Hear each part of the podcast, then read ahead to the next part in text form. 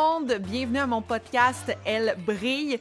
Aujourd'hui, on va jaser golf, un sport que je connais peu, pas beaucoup, avec Brigitte Thibault qui va pouvoir euh, nous en parler davantage. Elle est étudiante à Fresno State. Elle a connu une année 2019 remarquable en remportant le championnat Mountain West Conference, le championnat amateur féminin de l'Ontario et elle a représenté le Canada au premier championnat national féminin à Augusta. Salut Brigitte! Allô Geneviève, comment ça va? Ça va super bien. Euh, je, te le disais avant euh, qu'on soit en entrevue, ça fait longtemps que je veux te jaser. Je suis très contente que tu sois avec moi euh, pour mon podcast Elle brille. Ça fait depuis ton arrivée à Augusta pour le premier championnat féminin. Moi, je capotais quand j'ai entendu parler qu'il allait avoir un championnat féminin. J'imagine, toi, d'être sur le terrain, ça devait être un rêve. C'est sûr que c'était une vision inimaginable au, départ parce que c'était une place où il y avait seulement des, des hommes qui pouvaient y jouer. Donc, euh, juste de prendre part de la première édition, puis d'être le top 72 euh, qui va être les premières dans le livre de Auguste National pour les femmes, c'est sûr que c'était vraiment un rêve. Golf, ça veut dire gentleman only, lady forbidden. C'est quand même spécial, non, de jouer euh, à ce sport-là? ouais, comme je dis, ça, ça a toujours été une étiquette très sérieuse euh, par rapport aux hommes. donc, de voir euh, les changements grandir, puis euh, juste de changer l'uniforme dans la génération d'aujourd'hui, je trouve que c'est vraiment non seulement important, mais c'est vraiment le fun de voir à quel point que la game a grandi. Absolument. Là, tu étudies aux États-Unis. Qu'est-ce qui s'est passé avec la COVID? Qu'est-ce que tu as dû faire? Est-ce que tu es retourné chez toi? Comment ça s'est passé? En fait, euh, j'étais en Arizona pour un tournoi avec euh, mon collège. Puis, euh, on a eu le temps de finir le tournoi. Puis, on était supposé de prendre l'avion pour aller au Mexique le lendemain pour un autre tournoi. Puis, on cancellé le Mexique. Oh! En une semaine, je crois que tout le monde repartait chez eux ou pouvait rester sur le campus. Mais tout s'apprêtait à fermer. Puis j'ai pris la décision avec Team Canada de, revenir au Canada juste parce que les États-Unis, c'était comme vraiment imprévu et puis on, ne savait pas vraiment où ce qui s'en allait au euh, niveau gouvernemental. Donc euh, on a juste pris la décision de revenir. Puis euh, j'ai peut-être passé deux, deux, à, deux mois et demi à la maison. Puis après, je suis partie par moi-même euh, durant l'été pour quand même être capable de compétitionner puis euh, prendre les précautions nécessaires là, avec le COVID. Et qu'est-ce que tu as fait pendant ces mois-là à la maison? Euh, je me suis entraînée, j'ai fait les mêmes, les mêmes petites choses que je fais à chaque jour. J'ai eu la chance, j'ai des très bons contacts avec juste au Québec par rapport à, au golf. Donc, j'ai quand même été capable de m'entraîner dans des situations que tout était fermé ou des clubs privés. Donc, c'était vraiment nécessaire pour moi de continuer à, m'améliorer dans cette période, puis de ne pas le, de le prendre vraiment comme une motivation. Puis, euh, c'est rare que tu vas avoir autant de temps. Ouais. J'ai aussi pris beaucoup de temps avec ma famille, du que d'habitude, euh, je suis pas nécessairement souvent à la maison. Non, non, absolument. Tu dis que tu avais des choses à améliorer. Qu'est-ce que tu avais à améliorer? Depuis Augusta l'an passé, on a commencé à travailler sur des petites... Euh, juste des petites choses techniques qui allait améliorer ma base, mais on avait comme jamais vraiment euh, tout mis ensemble puis euh, rentré dans le projet complètement parce que j'avais pas beaucoup de temps. Donc, c'était plus euh, des petites affaires individuelles. Puis, quand le COVID a frappé, on a vraiment rentré dans des justifications à long terme. Quand tu t'entraînes, tu te lèves à quelle heure? Qu'est-ce que tu fais dans ta journée? ça dépend parce que si, exemple, je suis sur un horaire vraiment euh, chargé ou quoi que ce soit. Ouais. Euh, c'est sûr que moi, je suis quelqu'un, je te lève tôt, donc euh, je vais être debout à 4h30, je vais m'entraîner. Dans le fond, t'es comme moi, mais t'as pas de bébé. ouais, exactement. C'est juste que là, avec le COVID, c'est comme c'est pas vraiment c'est quand ta prochaine opportunité. Donc, oui, tu, tu prends. C'est sûr que tu maximises tes journées au complet, mais c'est dur de tu veux pas non plus t'épuiser dans une saison comme ça parce que tu, veux en sortir très forte quand les compétitions vont revenir. Donc, euh, tu dis que tu vas à l'école. Est-ce que tu étudies dans, dans un domaine particulier? J'ai étudié en sports marketing. OK.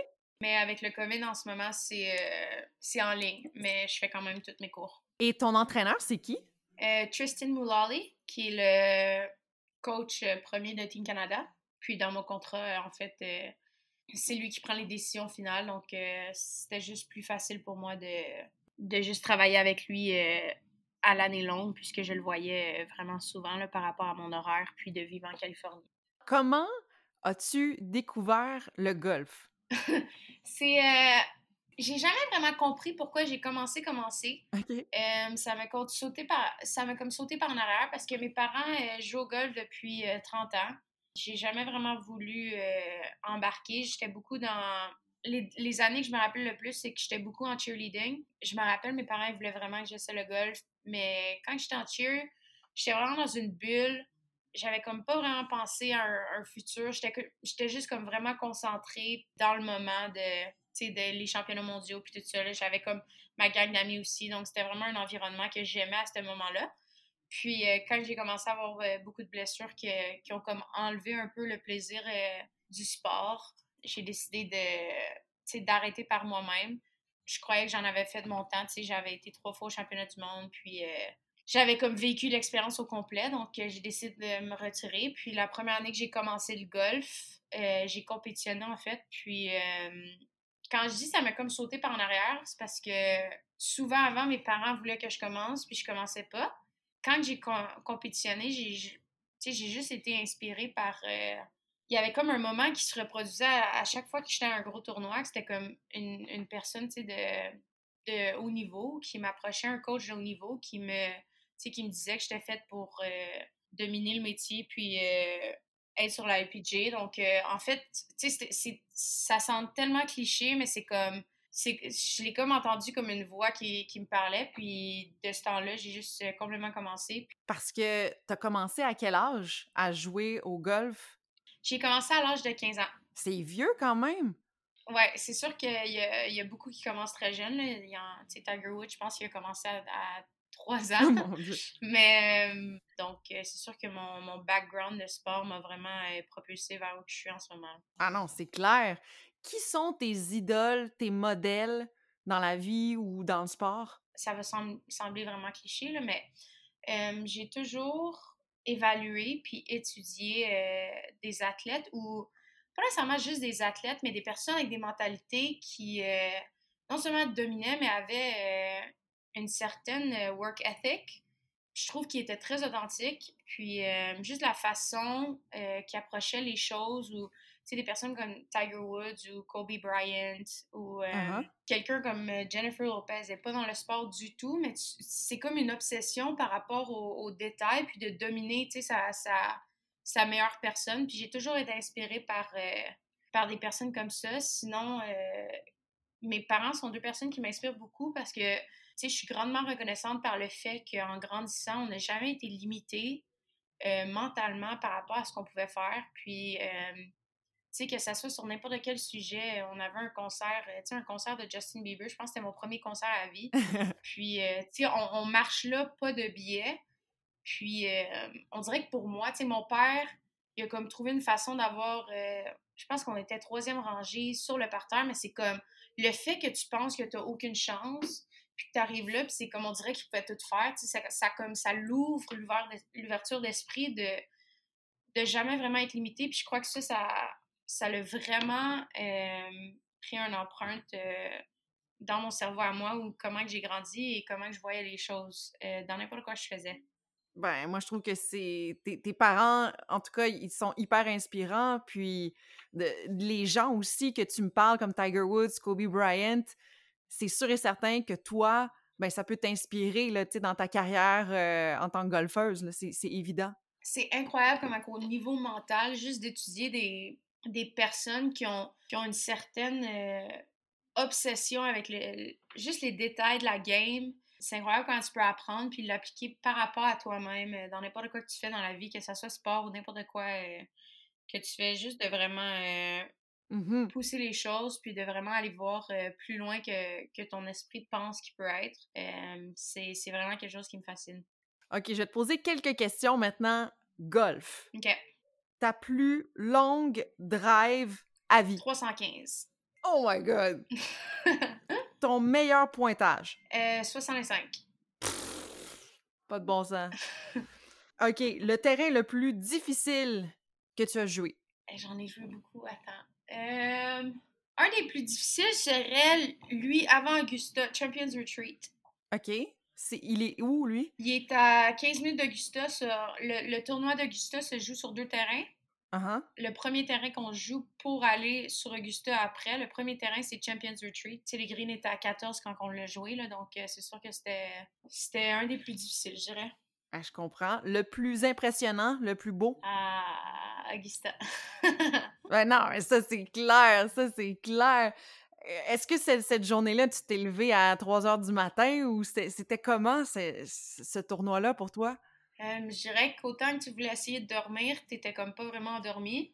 Les jours euh, se sentaient vraiment, on dirait vraiment que c'était un rêve. Juste le fait que, aussi comment on se faisait traiter, c'est comme n'importe quoi que tu demandais, il n'y avait pas de nom. C'est comme tout était parfait, c'était c'est vraiment, c'est vraiment un environnement qui était dur à battre. As-tu rencontré euh, des gens que tu as toujours voulu rencontrer ou as-tu eu des, des, des, situations que tu te dis, waouh, je pensais jamais vivre ça dans ma vie? ce qui est drôle, c'est que j'ai jamais, avant Augusta l'an passé, je pense, j'ai jamais vraiment regardé un tournoi de gars. OK. Euh, genre marché en personne. Puis euh, j'ai tellement étudié Tiger que moi, c'était la première fois que je le voyais à Augusta parce que j'ai resté la, semaine d'après. Ben, juste d'avoir accès en, en arrière des cordes avec eux, c'est différent. Là. Donc, euh, c'est sûr que de les avoir rencontrés, c'était vraiment cool. selon toi, c'est quoi les, les, plus grandes qualités qu'une golfeuse doit avoir? Je dirais l'authenticité.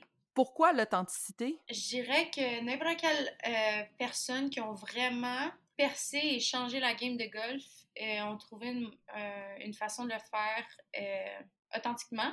Puis je crois que c'est pour ceux qui sont, sont vraiment capables de, de se diviser de, du troupeau parce qu'à un, un, certain point, tu sais, quand tu arrives sur le tour, tout le monde, euh, tout le monde est bon rendu là. Mm-hmm. Donc, euh, comment est-ce que tu démarques, puis comment est-ce que tu scores mieux que les autres, va vraiment faire la grande différence euh, au bout de la ligne. Non, c'est intéressant ce que tu dis. J'avais pas pensé à ça. Mais OK, donc l'authenticité, ce serait la qualité première. Puis, tes ambitions pour le futur, c'est quoi? C'est quoi ton plus grand rêve? J'irais d'amener la game de golf à un niveau où que le masculin est. C'est sûr qu'on va jamais être vraiment égal égal, mais je crois que on est vraiment capable de élever la game un niveau où on peut amener une certaine égalité entre les deux sports, puis d'amener le même nombre de visionnements par rapport aux deux sports. Sinon, tu sais, il y, a tellement beaucoup de, de buts que j'ai en tête, mais je dirais euh, d'élever la game puis d'inspirer la, la, prochaine génération et, deux des, des vraiment plus grands euh, rêves que j'ai. Puis, est-ce que un de tes grands rêves, ce serait d'atteindre la PGA ou comment ça se passe? C'est quoi les étapes à suivre? donc, il y, a trois, il y a trois stages. Puis, ça s'appelle le, Qualifying School. Puis, le premier stage, il faut que tu te qualifies entre tant de joueurs en jouant un certain score. Puis, euh, tu peux passer au deuxième stage. Puis, au deuxième stage, tu passes au troisième stage. Donc, si tu passes jusqu'au dernier stage, ben, tu fais la LPGA, donc tu peux avoir une carte pour un an. Dépendamment de tes résultats, tu peux soit garder ta carte ou tu peux perdre ton statut si tu ne performes pas. Euh, puis au deuxième stage, si tu passes pas au troisième stage, mais que tu restes au deuxième stage, ben, tu vas être classé pour le Symmetra Tour, qui est le, le tour juste en dessous de la LPGA. Et toi, tu es rendu où là-dedans? Moi, je suis encore euh, amateur, donc euh, je suis encore à l'école, donc OK je peux pas encore euh, essayer les stages, mais je comptais faire les stages euh, cette année, mais ils ont été annulés, donc euh, ça va aller l'an prochain. Merci beaucoup d'avoir participé au podcast. merci, je suis très contente de faire partie de, de ce podcast, puis merci beaucoup de m'avoir accueilli aujourd'hui. Puis j'allais te dire, je pense que c'est pas mal le fun de jaser d'avoir été à On a quand même jasé Jennifer Lopez et Justin Bieber. La semaine prochaine, je suis vraiment, vraiment excitée de recevoir Valentine Thomas, est devenue pêcheuse au harpon professionnelle. Du jour au lendemain, elle a tout laissé tomber pour aller vaincre son requin intérieur et découvrir son propre bonheur au fond des océans. C'est à ne pas manquer mardi prochain. Bye tout le monde!